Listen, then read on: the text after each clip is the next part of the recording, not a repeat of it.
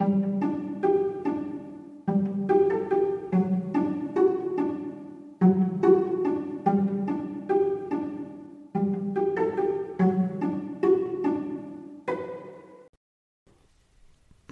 und herzlich willkommen. Schön, dass ihr den Weg in meine Vorleseecke gefunden habt. Macht es euch bequem und leiht mir euer Ohr. Dann lese ich euch was vor. Kapitel 34 Der Umzug Einhörner, Esrixe, Meerleute und die Galionsfigur starrten auf das Loch im Floß, durch das Wasser hochschwappte. Das Floß lag schon bedenklich schief. Niemand sagte etwas. Die Stille wurde nur von dem quietschenden Geräusch unterbrochen, das das Einholen des Ankers verursachte. Als Aurora den Anker wieder verstaut hatte, räusperte sie sich und meinte zerknirscht, wollt ihr vielleicht auf mir weiterfahren? Die Seewanderer sahen sich an.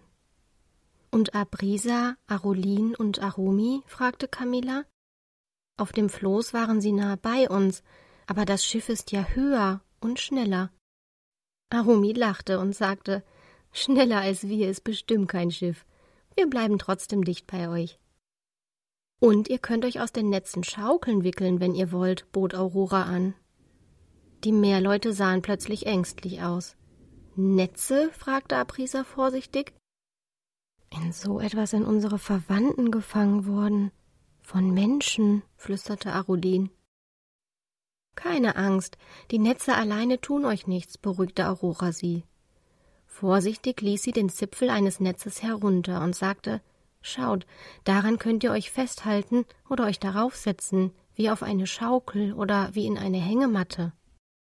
Abrisa befühlte das Netz mit den Fingern und zog ein paar Mal daran. Aurora hatte das Netz zusammengefaltet heruntergelassen, damit die Meerleute sahen, dass es harmlos war. Abrisa schwang sich hinauf und ließ ihre Schwanzflosse von dem Netz baumeln, auf dem sie tatsächlich saß, wie in einer Schaukel. Sie schwang einige Male hin und her, wobei sie sogar kicherte.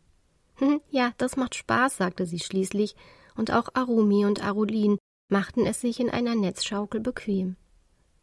Wie kommen wir denn da hoch? wollte Kriemhild wissen und nickte hinauf zu Rieling. Statt einer Antwort ließ Aurora vorsichtig eine Planke zu ihrem Floß hinunter, über die sie auf das Schiff hinauflaufen konnten. An Deck angekommen, spähten sie als erstes über die Reling zu den Meerleuten hinunter, die auch das Floß an einer der Schaukeln befestigt hatten. Wenn ihr wollt, könnt ihr das Floß in meinem Schiffsbauch aufbewahren und bei Gelegenheit reparieren, schlug Aurora vor. Das war eine gute Idee. Sie befestigten das Floß an einem Seil und Aurora hiefte es nach oben. An Deck klappte eine große Luke auf, durch die sie das Floß hinunterließen. Was ist das denn alles? fragten Paul und Lenny gleichzeitig, als sie über den Rand lugten. Eine Leiter führte hinab. Neugierig kletterten sie hinunter. Hier kann man super Verstecken spielen, rief Lenny begeistert. Man hörte die beiden unten im Laderaum lachen. Ich will mitspielen, rief Kriemhild und wollte schon auf die Leiter steigen, als Auroras Stimme sie zurückhielt. Warte, Kriemhild, es gibt auch eine Treppe vorne am Bug bei der Kapitänskajüte. Kapitänskajüte? Was ist das denn? fragte Kriemhild. Da hatte der Kapitän einen Raum ganz für sich. Die anderen Matrosen mussten alle in Hängematten im Schiffsbauch schlafen, und als der voll war, mussten sie sich zwischen die Schätze quetschen oder ihre Hängematten an Deck aufhängen, erklärte Aurora. Der Piratenkapitän hat die anderen nie in seine Kajüte gelassen. Dort hatte er nämlich etwas versteckt, das die anderen nicht sehen sollten. Was denn? fragte Kriemhild.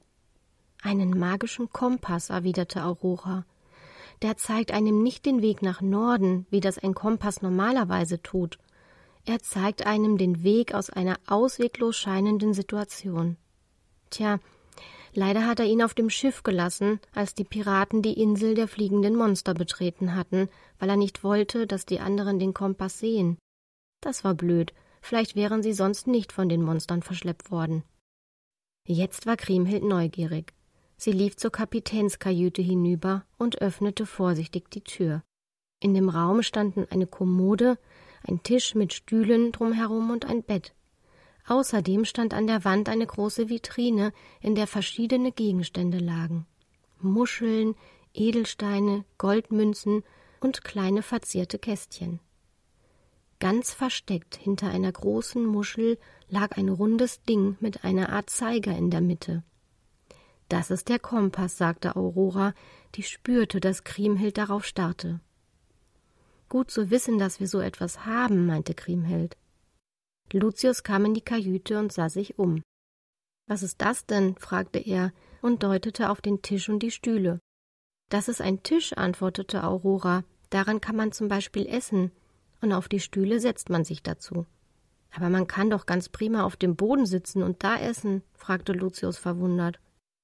Er setzte sich auf einen der Stühle. Leider waren Essrexe zwar nicht besonders groß, aber dafür ganz schön schwer. Kurz nachdem Lucius sich gesetzt hatte, knackte der Stuhl und brach unter ihm zusammen. Sag ich ja, auf dem Boden kann man ganz prima sitzen, murmelte er, als er sich von dem Schreck erholt hatte. Ist dir was passiert? fragte Kriemhild besorgt. Nein, alles gut, antwortete er. Da bin ich ja beruhigt, sagte Kriemhild und fing dann lauthals an zu lachen. Das sah so lustig aus. In einem Moment sitzt du da und dann verschwindest du hinter dem Tisch. Von Lucius lautem Plumps und Kriemhilds Gelächter angelockt, kamen die anderen angerannt, um zu sehen, was los war.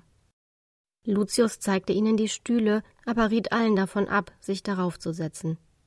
Menschen müssen leicht wie Federn sein, wenn sie darauf sitzen können, meinte er. Camilla war neben Kriemhild an die Vitrine getreten. Fasziniert schaute sie die Schätze darin an. Auch ihr Blick blieb an dem Kompass hängen. Als Kriemhild dies bemerkte, erklärte sie allen, was es damit auf sich hatte. Ein Kompass, der einem immer einen Ausweg zeigt. Das ist großartig, freute sich Kuri. Wer weiß, ob wir den nicht mal brauchen können. Sie wussten es zu diesem Zeitpunkt noch nicht, aber der Kompass würde ihnen auf ihrer Reise noch sehr nützlich sein. Hat euch diese Folge gefallen? Dann kommt nächste Woche wieder in Komos Vorleseecke. Ich freue mich schon auf euch. Tschüss!